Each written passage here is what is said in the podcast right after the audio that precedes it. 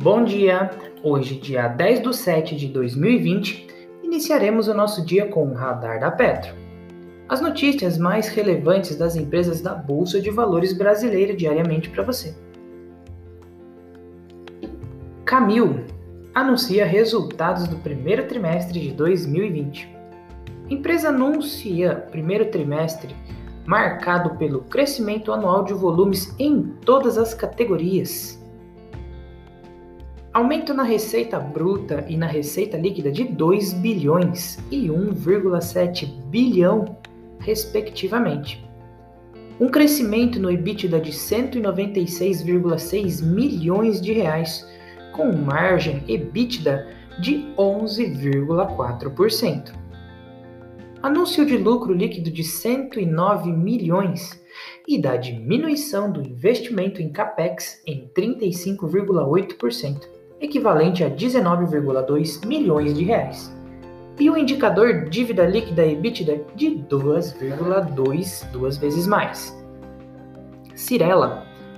A Lave foi constituída em 2016 como uma joint venture entre Cirela e RH Empreendimentos Imobiliários, com o objetivo de desenvolver projetos no segmento de medida de alto padrão na cidade de São Paulo. A Cirela detém participação correspondente a 45% do capital social da Lave. A Lave apresentou à CVM um pedido de registro como emissora de valores mobiliários categoria A e de oferta pública inicial de distribuição primária e secundária de ações. A companhia também encaminhou à B3 um pedido de listagem de ações para adesão ao segmento do novo mercado. JHSF companhia informa que retomará as operações no hotel em 1 de 8 de 2020.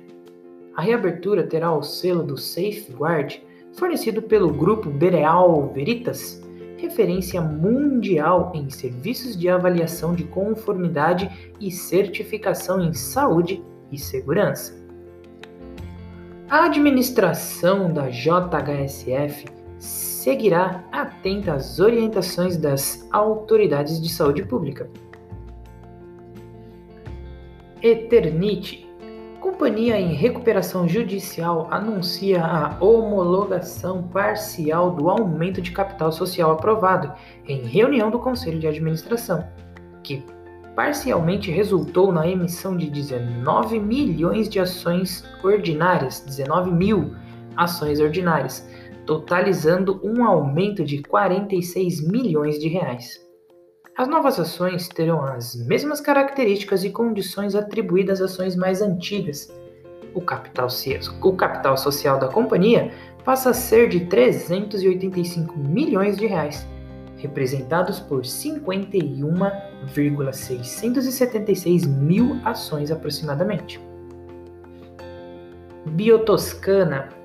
A OPA será lançada até 20 de 7 de 2020 e os titulares de BDR serão convidados a vendê-los em um leilão que será realizado em 30, entre 30 e 45 dias após o lançamento da OPA. A data específica será informada pela empresa. O preço de oferta reflete o mesmo preço negociado com os acionistas controladores na transferência do controle, de R$ 10,96 por ação, por BDR, ajustado pela taxa Selic.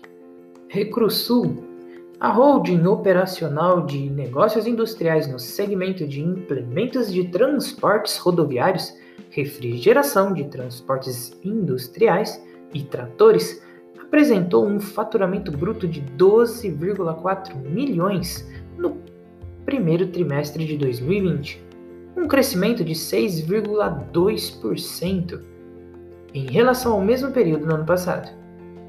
Com este nível de venda, a companhia entregou 147 implementos rodoviários, aumentando de 2,1% rodoviários, figurando entre os 20 maiores fabricantes do mercado brasileiro. Centauro. Em decorrência ao, do aumento de capital, a empresa somou 3,077 milhões de reais ficando com um capital social total de 1,9 bilhão. Em virtude do aumento do capital descrito, 769 mil ações ordinárias foram emitidas e o capital social da companhia passou a ser composto por 248.784 ações ordinárias. Petrobras. Refinaria da Paulínia, localizada no estado de São Paulo, bateu o recorde mensal de produção de bunker 2020 óleo combustível com baixo teor de enxofre utilizado em navios pelo segundo mês consecutivo.